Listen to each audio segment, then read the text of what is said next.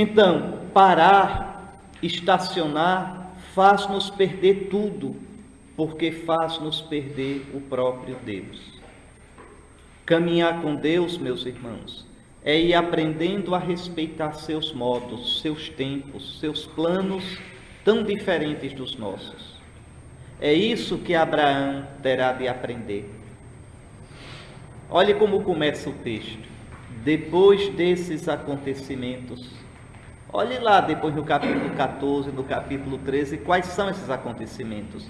Depois da vitória sobre os reis cananeus, depois do encontro com Melquisedeque. No entanto, o sucesso externo não ilumina a desilusão, a tristeza interior que povoa o coração de Abraão. Tempo vai passando, nem terra, nem filho. Sobretudo, filho. Você sabe que para um, um, um homem do Antigo Testamento, no Antigo Testamento não se sabia da vida após a morte. A vida após a morte é uma coisa nova no Novo Testamento. Né? É do século II antes de Cristo, mais ou menos. Século III, século II. Até lá se, se pensava que quem morria ia juntar-se aos antepassados. Pronto. Como é que um homem continuava vivo? Continuava vivo no sangue dos seus filhos, na carne dos seus filhos. Meu nome, minha carne continuam vivos. Pronto. Para o justo, o Senhor dá uma descendência grande, numerosa, vida longa e muitos bens. O ímpio morre sem filhos, ou uma descendência curta que vai definhar, pobre e tem dias breves.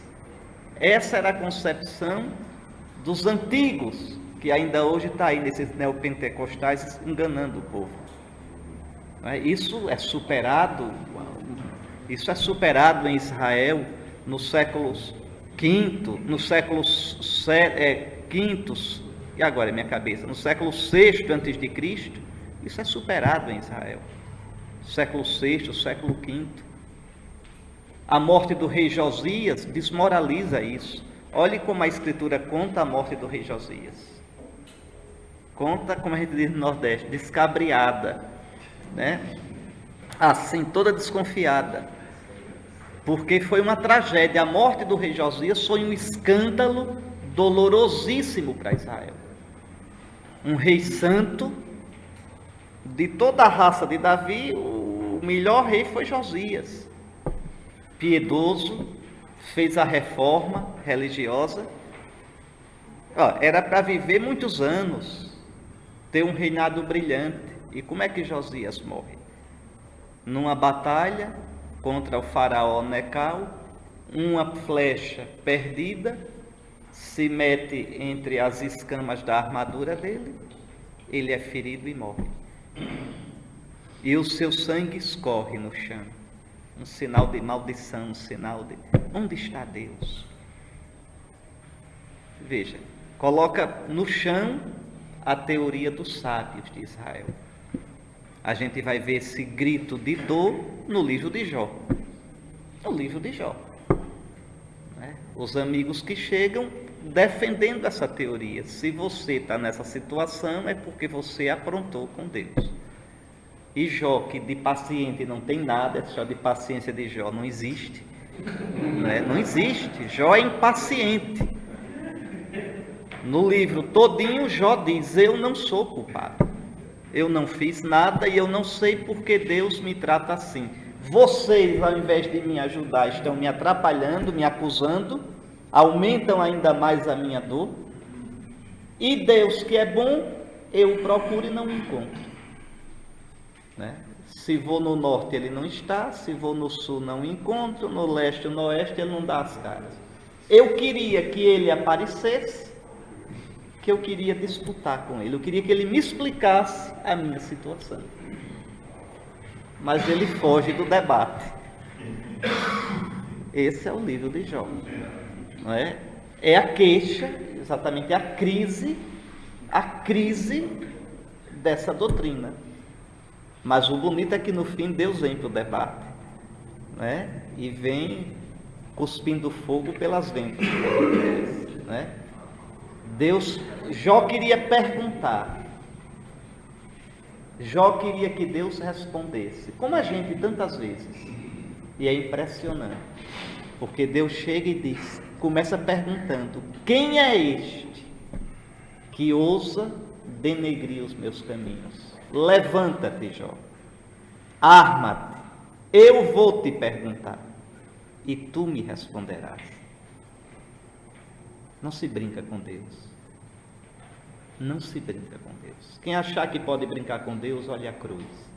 Não existe salvação a preço baixo. Não existe caminho com Deus só de conversa fiada não com o Deus da Sagrada Escritura, não com o Deus de Abraão, de Isaac de Jacó, com o Deus e Pai de nosso Senhor Jesus Cristo, não com o Deus dos apóstolos. Não existe essa brincadeira. E aí Deus marreta Jó. Né? Onde é que tu estavas quando eu criei o mundo? Onde é que eu escondo as águas para fazê-las chover? Responde se tu sabes. E sai perguntando, perguntando, perguntando. E Jó, no fim, coitado, diz: Eu reconheço que tu podes tudo. Eu reconheço que eu falei demais. Né? Eu falei de coisas que eu não sabia. Eu te conhecia só de ouvir dizer, mas agora os meus olhos te viram. Eu coloco a minha mão na boca e faço penitência. Pronto. Aí, o que é impressionante no livro de Jó é o final. Para mim, a coisa mais impressionante. Deus olha para os amigos de Jó e diz: Vós não soubestes falar bem de mim como o meu servo Jó. Ora, mas os três coitados, e depois aparece mais um, estavam defendendo Deus. Estavam encaixando a doutrina todinha para e Deus diz: Vós não soubestes falar bem de mim. Por que não soubestes? Porque vós não vos deixastes ferir pela dor, pelas perguntas da vida. Já viestes com as respostas todas arrumadas. Jó falou bem de mim. Jó foi sincero, porque chorou, esperneou, reclamou. Porque no fundo a nossa vida com Deus não é isso. Quem de nós pode, com toda coragem, com toda coragem, sendo honesto, quem de nós pode dizer que Deus nunca decepcionou? Quantas vezes Deus já decepcionou a gente? A gente esperava de um jeito e ele fez de outro. A gente pediu e não saiu como a gente pediu. A gente confiou e deu com os burros na água. Quantas vezes? Então é importante assumir isso. Assumir. E dizer como Jó: Eu reconheço que tu podes tudo. Eu reconheço que eu não te entendo. Eu reconheço que os teus caminhos são grandes demais para mim. Eu reconheço que a minha lógica não abarca o teu mistério. E eu te adoro no silêncio. Eu te digo amém, mesmo sem compreender. Essa é a atitude do crente. Essa é a atitude de Cristo. Vejam os apóstolos. Morreram por Cristo. Aquilo lá doeu. Aquilo lá machucou aquilo lá coloca em crise. Quantas vezes na história, veja essa situação mesmo aqui em Minas, dessas represas, essa de Brumadinho agora, mais escandalosa ainda. O fato é que gente morreu. O fato é que vidas ainda tem cadáveres debaixo da lama. Onde está Deus? para além da maldade humana, da ganância humana, da irresponsabilidade humana, da corrupção, de tudo que vocês queiram. Tem tudo isso. Tem tudo isso. E tudo isso é gravíssimo. Porque Deus não sufoca a liberdade e a responsabilidade humana e pedirá contas, duríssimas contas. Mas por trás disso a gente pergunta, Senhor, por quê? Por que tu te calas? Por que tu permites? É um mistério muito grande que machuca. Machuca. Machuca na nossa vida, quando a gente vê isso na nossa vida, na vida da nossa família. Machuca. Onde está Deus? Então, quantas vezes a gente passa, né, o, o homem de Deus, aquele que leva Deus a sério, aquele que crê que de verdade Deus está presente no mundo e dirige o mundo, porque dirige mesmo, é uma luta constante com Deus. É uma luta. Né? E, e, e esse é o homem da Bíblia. Essa foi a luta de Cristo. Essa é a luta de todos os homens de Deus. E Abraão se encontra nessa luta. Numa noite de angústia, nosso pai na fé encontra-se no limite. O tempo vai passando. Ele mais velho, às portas da morte e nada de filho. Sem filho não tem futuro. Sem filho não tem descendência. Sem filho, por que saiu lá de Arã? Sem filho, para que serve uma terra? Para nada. Veja, na sua misericórdia, Deus vai consolá-lo, manifestando-lhe seu carinho, sua proteção, sua presença ao lado do seu servo. Não temas, Abraão, eu sou teu escudo tua recompensa será muito grande. Nunca Deus lhe falara com tanta doçura: sou teu escudo, não temas. Tanta proximidade e tanta distância desse Deus incompreensível. Não temas, mas o filho não vem. Não temas, mas Sara vai ficando mais velha e é estéril. Veja. A mesma coisa na cruz o filho diz Abá, pai querido, papai. E o pai tão longe.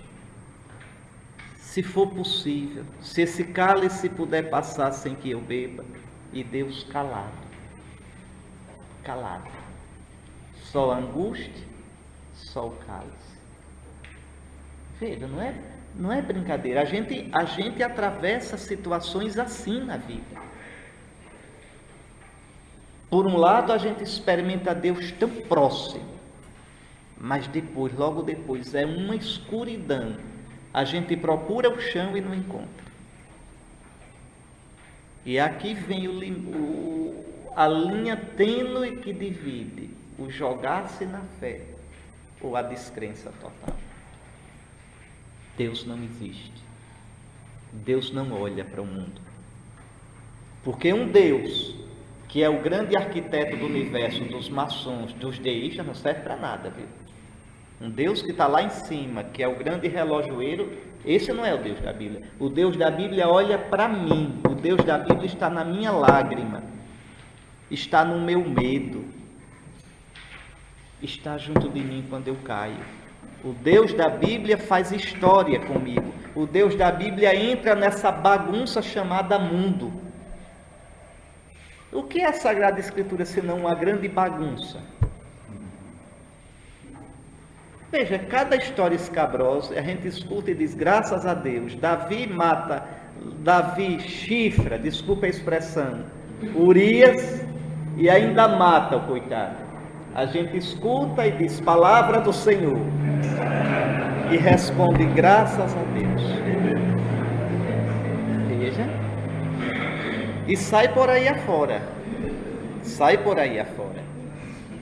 Veja como é, o Deus, o Deus verdadeiro, o Deus verdadeiro não é o Deus da Sechonoye que diz que a doença não existe.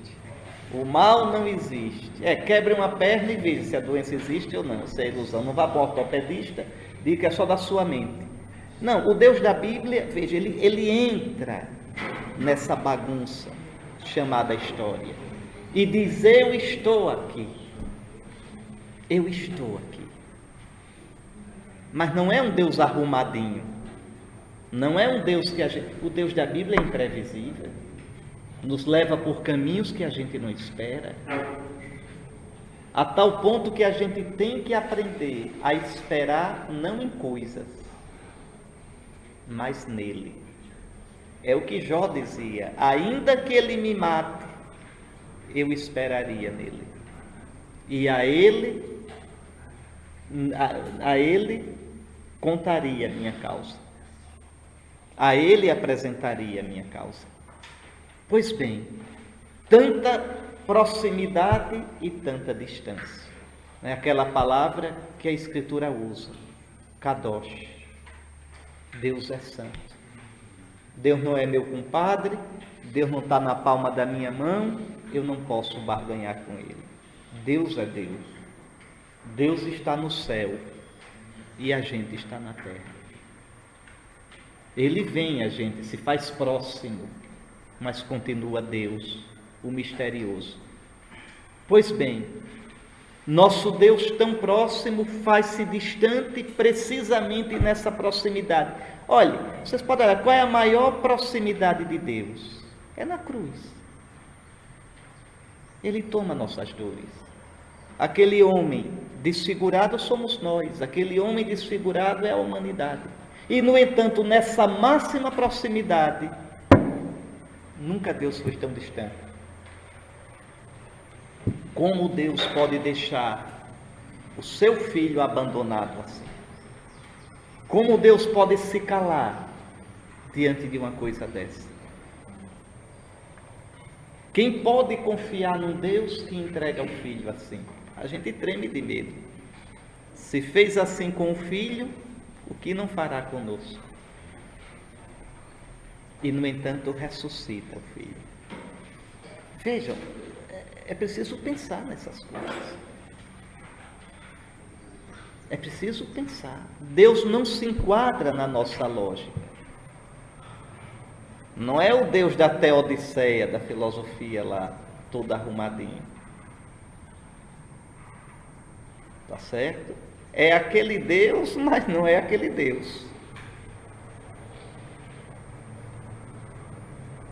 Então veja, não é, não é um bom amigo de Deus, não é um homem de Deus aquele que tem resposta para tudo. Quantas vezes a gente no nosso ministério, as pessoas chegam marcadas pela dor, pelo sofrimento.